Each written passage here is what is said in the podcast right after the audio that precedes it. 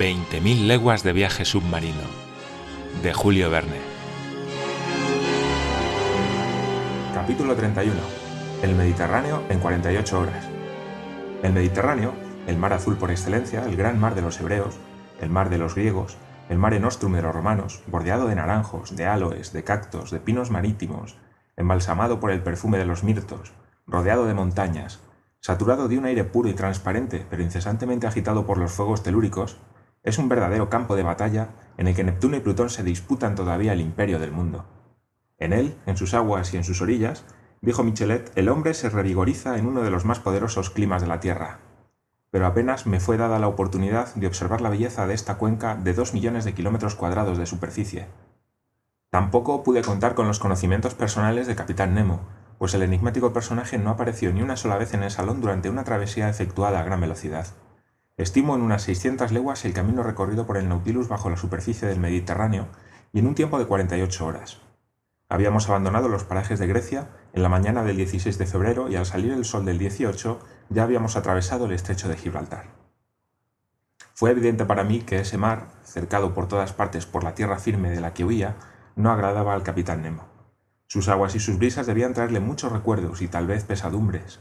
En el Mediterráneo no tenía esa libertad de marcha y esa independencia de maniobras que le dejaban los océanos, y su Nautilus debía sentirse incómodo entre las costas demasiado cercanas de África y de Europa. Navegamos, pues, a una velocidad de 25 millas por hora, lo que equivale a 12 leguas de 4 kilómetros. Obvio es decir que Ned Land, muy a su pesar, debió renunciar a sus proyectos de evasión en la imposibilidad de servirse de un bote llevado a una marcha de 12 o 13 metros por segundo. Salir del Nautilus en esas condiciones hubiera sido una maniobra tan imprudente como saltar en marcha de un tren a esa velocidad. Además, nuestro submarino no emergió a la superficie más que por la noche, a fin de renovar su provisión de aire, confiando la dirección de su rumbo a las solas indicaciones de la brújula y de la corredera. Del interior del Mediterráneo pude ver tan solo lo que le es dado presenciar al viajero de un tren expreso del paisaje que huye ante sus ojos, es decir, los horizontes lejanos y no los primeros planos que pasan como un relámpago. Sin embargo, Conseil y yo pudimos observar algunos de esos peces mediterráneos que por la potencia de sus aletas conseguían mantenerse algunos instantes en las aguas del Nautilus. Permanecimos mucho tiempo al acecho ante los cristales del salón, y nuestras notas me permiten ahora resumir en pocas palabras nuestra visión ictiológica de ese mar. De los diversos peces que lo habitan, sin hablar de todos aquellos que la velocidad del Nautilus hurtó a mis ojos, puedo decir que vi algunos y apenas entreví otros. Permítaseme, pues, presentarlos en una clasificación que será caprichosa, sin duda, pero que al menos reflejará con fidelidad mis rápidas observaciones. En las aguas vivamente iluminadas por nuestra luz eléctrica serpenteaban algunas lampreas de un metro de longitud, comunes a casi todas las zonas climáticas. Algunas rayas de cinco pies de ancho, de vientre blanco y dorso gris ceniza con manchas evolucionaban como grandes chales llevados por la corriente. Otras rayas pasaban tan rápidamente que no pude reconocer si merecían ese nombre de, águilas que les dieron los griegos o las calificaciones de rata, de sapo o de murciélago que les daban los pescadores marinos. Escualos milandros de doce pies de longitud, tan temidos por los buceadores, competían en velocidad entre ellos. Como grandes sombras azuladas vimos zorras marinas, animales dotadas de una extremada finura de olfato, de unos ocho pies de longitud. Las doradas, del género esparo, mostraban sus tonos de plata y de azul cruzados por franjas que contrastaban con lo oscuro de sus aletas. Peces consagrados a Venus, con el ojo engastado en un anillo de oro. Especie preciosa, amiga de todas las aguas, dulces o saladas, y habita ríos, lagos y océanos bajo todos los climas, soportando todas las temperaturas, y cuya raza, que remonta sus orígenes a las épocas geológicas de la Tierra, ha conservado la belleza de sus primeros días. Magníficos esturiones de 9 a 10 metros de largo, dotados de gran velocidad, golpeaban con su cola poderosa los cristales de nuestro observatorio y nos mostraban su lomo azulado con manchas marrones. Se parecen a los escualos, cuya fuerza no igualan, sin embargo. Se encuentran en todos los mares y en la primavera remontan los grandes ríos en lucha contra las corrientes del Volga, del Danubio, del Po, del Rin, del Loira, del Oder. Y se alimentan de arenques, caballas, salmones y gádidos, aunque pertenezcan a la clase de los cartilaginosos, son delicados. Se comen frescos, en salazón, escabechados, y en otro tiempo eran llevados en triunfo a las mesas de los lúculos. Pero entre todos estos diversos habitantes del Mediterráneo, los que pude observar más sutilmente, cuando el Nautilus se aproximaba a la superficie, fueron los pertenecientes al sexagésimo tercer género de la clasificación de los peces óseos, los atunes, escombridos con el lomo azul negruzco y vientre plateado, cuyos radios dorsales desprendían reflejos dorados. Tienen fama de seguir a los barcos, cuya sombra fresca buscan bajo los ardores del cielo tropical, y no la desmintieron con el Nautilus, al que siguieron como en otro tiempo acompañando a los navíos de la Perús. Durante algunas horas compitieron en velocidad con nuestro submarino. Yo no me cansaba de admirar a estos animales verdaderamente diseñados para la carrera, con su pequeña cabeza, su cuerpo liso y fusiforme, que en algunos de ellos sobrepasaba los tres metros, sus aletas pectorales dotadas de extraordinario vigor y las caudales en forma de horquilla. Nadaban en triángulo, como suelen hacerlo algunos pájaros, cuya rapidez igualan, lo que hacían decir a los antiguos que la geometría y la estrategia no les eran ajenas. Y sin embargo, ese supuesto conocimiento de la estrategia no les hace escapar a las persecuciones de los provenzales, que los estiman tanto como antaño los habitantes de la Propóntide y de Italia, y como ciegos y aturdidos se lanzan y perecen por millares en las almadrabas marsellesas. Entre los peces que entrevimos apenas con y yo, citaré a título de inventario los blanquecinos fieras fers, que pasaban como inaprensibles vapores, los congrios y morenas, serpientes de tres o cuatro metros, ornadas de verde, de azul y de amarillo, las merluzas, de tres pies de largo, cuyo hígado ofrece un plato delicado, las cepolas tenioideas, que flotaban como finas algas, las triglas, que los poetas llaman peces lira, y los marinos peces silbantes, cuyos hocicos se adornan con dos lágrimas triangulares y dentadas que se asemejan al instrumento tañido por el viejo Homero, y triglas colondrinas que nadaban con la rapidez del pájaro del que han tomado su nombre, holocentros de cabeza roja y con la aleta dorsal guarnecida de filamentos, sábalos salpicados de manchas negras, grises, marrones, azules, verdes y amarillas, que son sensibles al sonido argentino de las campanillas, espléndidos rodaballos, esos faisanes del mar, con forma de rombo, aletas amarillentas con puntitos oscuros y cuya parte superior, la del lado izquierdo, está generalmente veteada de marrón y de amarillo. Y por último, verdaderas bandadas de salmonetes, la versión marítima tal vez de las aves del paraíso, los mismos que en otro tiempo pagaban los romanos hasta diez mil sestercios por cabeza, y que hacían morir a la mesa para seguir con mirada cruel sus cambios de color, desde el rojo cinabrio de la vida hasta la palidez de la muerte. Y si no pude observar ni rayas de espejos, ni balistes, ni tetrodones, ni hipocampos, ni centriscos, ni blenios, ni labros, ni perlanos, ni exocetos, ni pajeles, ni bogas, ni orflos, ni los principales representantes del orden de los pleuronectos, los lenguados, los gallos, las platijas, comunes al Atlántico y al Mediterráneo, fue debido a la vertiginosa velocidad a que navegaba el Nautilus por esas aguas opulentas. En cuanto a los mamíferos marinos, creo haber reconocido al pasar ante la bocana del Adriático dos o tres cachalotes que por su aleta dorsal parecían pertenecer al género de los fisetéridos, algunos delfines del género de los globicéfalos, propios del Mediterráneo, cuya cabeza en su parte anterior está surcada de unas rayas claras, así como una docena de focas de vientre blanco y pelaje negro, de las llamadas frailes, por su parecido con los dominicos, de unos tres metros de longitud. Por su parte, Conseil creyó haber visto una tortuga de unos seis pies de anchura, con tres aristas salientes orientadas longitudinalmente. Sentí no haberla visto, pues por la descripción que de ella me hizo Conseil, debía de pertenecer a esa rara especie conocida con el nombre de laúd. Yo tan solo pude ver algunas cacuanas de caparazón alargado. En cuanto a los zoócitos, vi durante algunos instantes una admirable galeolaria anaranjada que se pegó al cristal de la portilla de babor. Era un largo y tenue filamento que se complicaba en arabescos arborescentes cuyas finas ramas terminaban en el más delicado encaje que hayan hilado jamás las rivales de Aracne.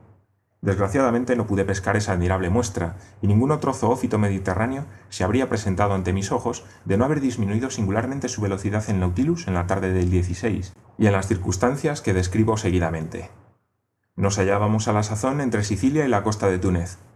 En ese espacio delimitado por el Cabo Bon y el estrecho de Mesina, el fondo del mar sube bruscamente formando una verdadera cresta a 17 metros de la superficie, mientras que a ambos lados de la misma la profundidad es de 170 metros. El Nautilus hubo de maniobrar con prudencia para no chocar con la barrera submarina. Mostré a Conseil en el mapa del Mediterráneo el emplazamiento del largo arrecife. Pero, dijo Conseil, si es un verdadero istmo que une a Europa y África. Sí, muchacho, y cierra por completo el estrecho de Libia. Los sondeos hechos por Smith han probado que los dos continentes estuvieron unidos en otro tiempo, entre los cabos Boco y Furina. Lo creo, respondió Conseil. Una barrera semejante, añadí, existe entre Gibraltar y Ceuta, que en los tiempos geológicos cerraba completamente el Mediterráneo. Mire que si un empuje volcánico levantara un día estas dos barreras por encima de la superficie del mar, entonces... Es muy poco probable que eso suceda, Conseil. Permítame el señor acabar lo que iba a decir, y es que si se produjera ese fenómeno, lo sentiría por el señor de Lesseps, que tanto se está esforzando por abrir su istmo. De acuerdo, pero te repito, Conseil, que ese fenómeno no se producirá. La violencia de las fuerzas subterráneas va decreciendo cada vez más. Los volcanes, tan numerosos en los primeros días del mundo, se apagan poco a poco. El calor interno se debilita y la temperatura de las capas inferiores subterráneas va reduciéndose siglo a siglo en una apreciable proporción, y ello en detrimento de nuestro planeta, pues ese calor es su vida. Sin embargo, el Sol... El Sol es insuficiente, Conseil. ¿Puede el Sol dar, calor a un cadáver? No, que yo sepa. Pues bien, la Tierra será algún día ese cadáver frío. Será inhabitable y estará deshabitado como la Luna, que desde hace mucho tiempo ha perdido su calor vital. ¿Dentro de cuántos siglos? preguntó Conseil dentro de algunos centenares de millares de años. Entonces tenemos tiempo de acabar nuestro viaje, con permiso de Ned Land. Y Conseil, tranquilizado, se concentró en la observación del alto fondo el Nautilus iba casi rozando a una moderada velocidad. Sobre aquel suelo rocoso y volcánico se desplegaba toda una fauniflora viviente, esponjas, soluturias, cidípidos y alinos con cierros rojizos que emitían una ligera fosforescencia, Veroes, vulgarmente conocidos como cohombros de mar, bañados en las irisaciones del espectro solar, comátulas ambulantes de un metro de anchura, cuya púrpura enrojecía el agua, euriales arborescentes de gran belleza, pavonarias de largos tallos, un gran número de erizos de mar comestibles, de variadas especies, y actinias verdes de tono grisáceo, con el disco oscuro, que se perdían en su cabellera olivácea de tentáculos. Conseil se había ocupado más particularmente de observar los moluscos y los articulados, y aunque su nomenclatura sea un poco árida, no quiero ofender al buen muchacho omitiendo sus observaciones personales. En sus notas, cita entre los moluscos numerosos pectúnculos pectiniformes, espóndilos amontonados unos sobre otros, donácidos o coquinas triangulares, y álidos tridentados, con parápodos amarillos y conchas transparentes, pleurobranquios anaranjados, óvulas cubiertas de puntitos verdosos, aplisias también conocidas con el nombre de liebres de mar, dolios, áceras carnosas, umbrelas propias del Mediterráneo, orejas de mar, cuyas conchas producen un nácar muy estimado, pectúnculos apenachados, anomias más estimadas que las ostras por los del Languedoc, almejas tan preciadas por los marselleses, venus verrucosas blancas y grasas, esas almejas del género mercenaria de las que tanto consumo se hace en Nueva York, pechinas operculares o volandeiras, de variados colores, litodomos o dátiles hundidos en sus agujeros, cuyo fuerte sabor aprecio yo mucho, venericárdidos, surcados con nervaduras salientes en la cima abombada de la concha, cintias erizadas de tubérculos escarlatas, carneiros de punta curvada, semejantes a ligeras góndolas, férolas coronadas, atlantas de conchas espiraliformes, tetis grises con manchas blancas, recubiertas por su manto festoneado, eólidas, semejantes a pequeñas limazas cabolíneas rampando sobre el dorso, aurículas, y entre ellas la aurícula miosotis, de concha ovalada, escalarias rojas, litorinas, janturias, peonzas, petrícolas, lamelarias, gorros de Neptuno, pandoras, etc. En sus notas, Conseil había dividido muy acertadamente en seis clases a los articulados, de las cuales tres pertenecen al mundo marino. Son los crustáceos, los cirrópodos y los anélidos. Los crustáceos se subdividen en nueve órdenes, el primero de los cuales comprende a los decápodos, es decir, a los animales cuya cabeza está soldada al tórax y cuyo aparato bucal se compone de varios pares de miembros y que poseen cuatro, cinco o seis pares de patas torácicas o ambulatorias.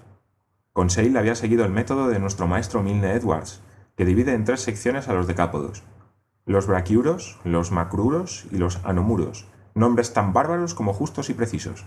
Entre los braquiuros, Conseil cita un oxirrinco, el amatías, armado de dos grandes puntas divergentes a modo de cuernos, el inaco escorpión, que no sé por qué simboliza la, sabiduría entre los griegos, lambro masena y lambro espinoso, probablemente extraviados en tan altos fondos, puesto que generalmente viven a grandes profundidades, santos, pilumnos, romboides, calapas granulosos, de fácil digestión, anota Conseil, coristos desdentados, evalias, cimopolios, cangrejos aterciopelados de Sicilia, dorripos lanudos, etc.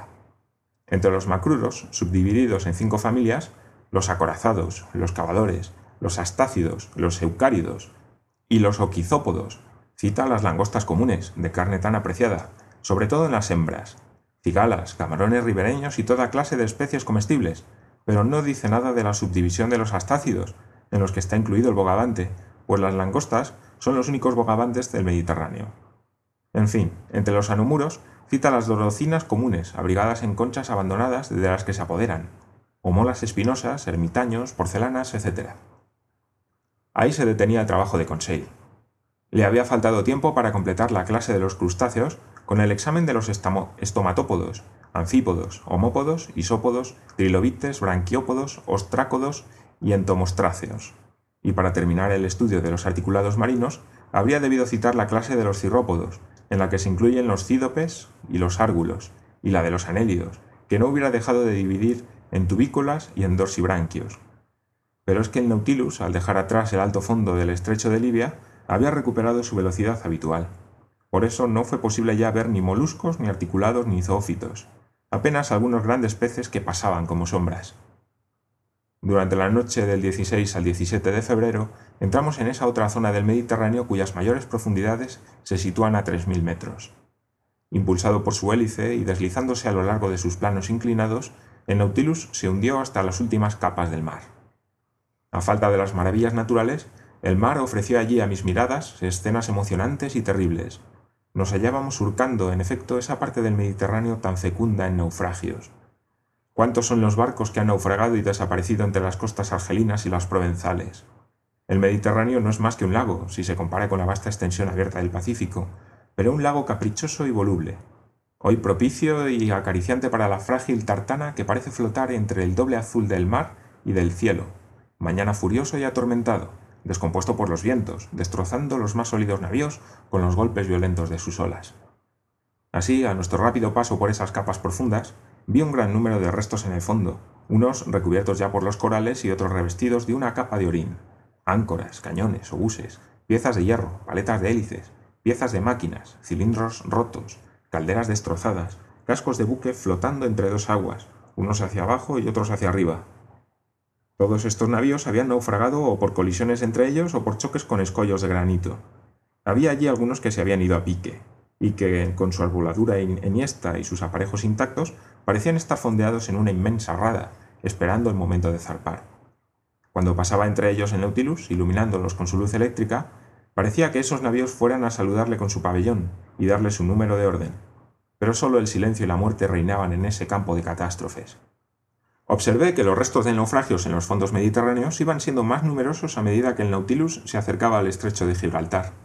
Las costas de África y de Europa van estrechándose, y las colisiones en tan estrecho espacio son más frecuentes. Vi numerosas carenas de hierro, ruinas fantásticas de barcos de vapor, en pie unos y tumbados otros, semejantes a formidables animales. Uno de ellos, con los flancos abiertos, su timón separado del codaste y retenido aún por una cadena de hierro, con la popa corroída por las sales marinas, me produjo una impresión terrible. ¿Cuántas existencias rotas, cuántas víctimas había debido provocar su naufragio? ¿Habría sobrevivido algún marinero para contar el terrible desastre? No sé por qué me vino la idea de que ese barco pudiera ser el Atlas, desaparecido desde hacía veinte años sin que nadie haya podido oír la menor explicación. Qué siniestra historia la que podría hacerse con estos fondos mediterráneos, con este vasto osario en el que se han perdido tantas riquezas y en el que tantas víctimas han hallado la muerte. Rápido e indiferente, el Nautilus pasaba a toda máquina en medio de esas ruinas. Hacia las tres de la mañana del 18 de febrero se presentaba en la entrada del estrecho de Gibraltar. Existen allí dos corrientes, una superior, reconocida desde hace tiempo, que lleva las aguas del océano a la cuenca mediterránea, y otra más profunda, una contracorriente cuya existencia ha sido demostrada por el razonamiento. En efecto, la suma de las aguas del Mediterráneo, incesantemente acrecentada por las del Atlántico y por los ríos que en él se sumen, tendría que elevar cada año el nivel de este mar, pues su evaporación es insuficiente para restablecer el equilibrio. Del hecho de que así no ocurra, se ha inferido naturalmente la existencia de esa corriente inferior que por el estrecho de Gibraltar vierte en el Atlántico ese excedente de agua. Su posición exacta, en efecto, es esa contracorriente la que aprovechó el Nautilus para avanzar rápidamente por el estrecho paso. Durante unos instantes pude entrever las admirables ruinas del templo de Hércules, hundido, según Plinio y Avieno, con la isla baja que le servía de sustentación, y algunos minutos más tarde nos hallábamos en aguas del Atlántico.